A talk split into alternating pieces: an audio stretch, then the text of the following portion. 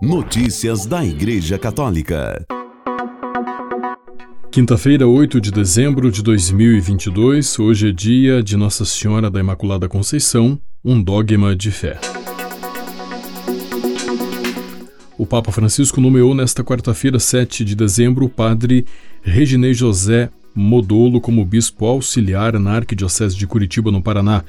O reverendo faz parte do clero de Cascavel e, até então, exerceu o ministério de pároco na Catedral Nossa Senhora Aparecida. Notícias da Igreja Católica. Só podemos amar na liberdade, e foi por isso que o Senhor nos criou livres. Livres até lhe dizer não, disse o Papa Francisco na audiência geral de ontem, na aula Paulo VI no Vaticano, acrescentando que só Deus sabe o que é verdadeiramente bom para nós.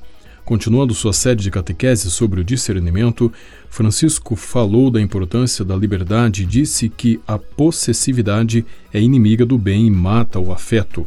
Francisco lamentou que os numerosos casos de violência no âmbito doméstico, de que infelizmente temos notícias frequentes, surgem quase sempre da pretensão de possuir o afeto do outro, da busca de uma segurança absoluta que mata a liberdade e sufoca a vida, tornando-a um inferno.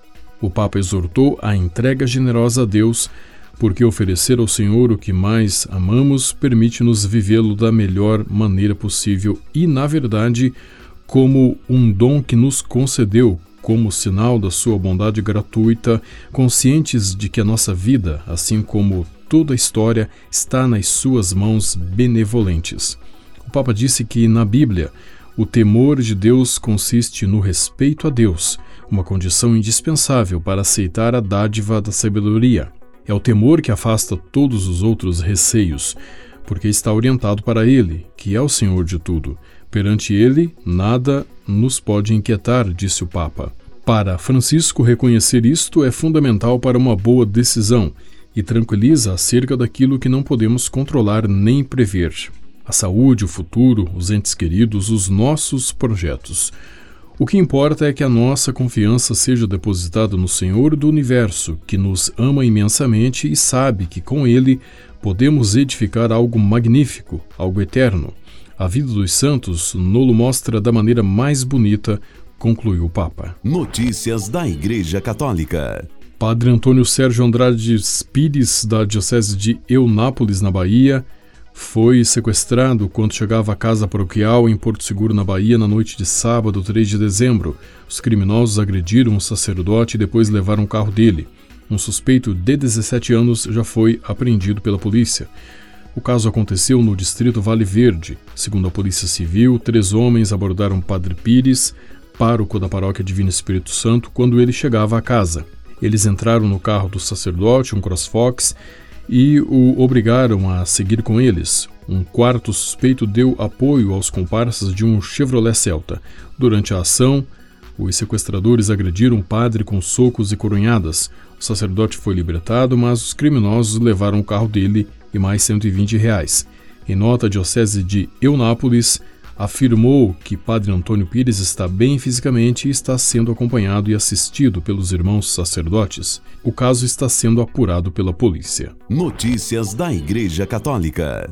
O congressista republicano Chris Smith pediu ao Papa Francisco que fale com clareza e convicção em defesa do cardeal Joseph Zen e da igreja perseguida na China, bem como do bispo Rolando Álvares, preso pelo governo da Nicarágua. Smith, membro principal do Comitê de Relações Exteriores da Câmara dos Representantes dos Estados Unidos, disse em 29 de novembro que esses bispos corajosos precisam de apoio. O ataque ao cardeal Joseph Zen em Hong Kong, um antigo baluarte da liberdade, destaca os esforços do Partido Comunista Chinês para silenciar este defensor da liberdade religiosa e civil, disse o parlamentar. Na sexta-feira, 25 de novembro, um tribunal de Hong Kong condenou o cardeal Zen a pagar uma multa de 500 dólares, cerca de 2.700 reais, por irregularidades no Fundo de Ajuda Humanitária 612, criado para pagar despesas médicas ilegais dos ativistas que participaram das manifestações pró-democracia em 2019. O cardeal, que compareceu ao Tribunal de Magistrados de West Kowloon com uma bengala, negou todas as acusações. Embora sua sentença tenha sido leve, disse Smith, os inimigos da liberdade religiosa o atacaram para enviar uma mensagem. Ninguém está seguro, disse o parlamentar. Notícias da Igreja Católica. O arcebispo Sviatoslav Shevchuk, primaz da Igreja Greco-Católica Ucraniana, disse que os dois padres presos pelo exército russo em Berdyansk, na Ucrânia, são torturados sem piedade. No dia 16 de novembro, os padres redentoristas, padre Ivan Levitsky, padre da pároco da Igreja da Natividade da Santíssima Virgem Maria, e o padre Bodan Geletas, seu vigário, foram acusados de posse de armas e munições em um prédio paroquial. Ontem houve um relato de que são torturados sem piedade. Segundo os métodos clássicos de repressão stalinistas, extraem-se deles confissões de crimes que não cometeram.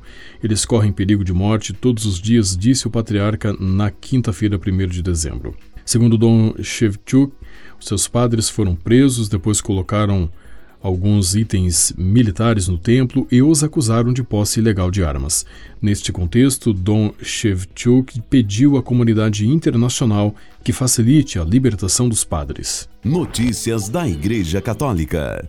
Frank Capra, o diretor católico do filme A Felicidade Não Se Compra, disse em um diário descoberto recentemente que uma das tentações com que teve que lutar em sua carreira foi deixar de lado os seus valores católicos em suas obras. O escritor Matt Archbold disse em uma nota do jornal National Catholic Register do grupo IWTN, ao qual pertence a agência SCI, que Capra foi um católico que não teve que lutar apenas contra a indústria de Hollywood, mas resistiu à tentação do diabo de diluir a forte moralidade que seus filmes tinham. Archbold disse que, que no diário Night Voices, Vozes, Uma, Vozes Humanas, descoberto há pouco tempo na casa do filho de Capra, o diretor católico escreveu sobre como Hollywood foi contra ele no final de sua carreira. Capra escreveu que falou com o diabo uma noite quando estava sentado em uma casa à beira de um lago bebendo muito e que o demônio tentou convencê-lo a escrever filmes sem valores, informa o site da CBS Los Angeles.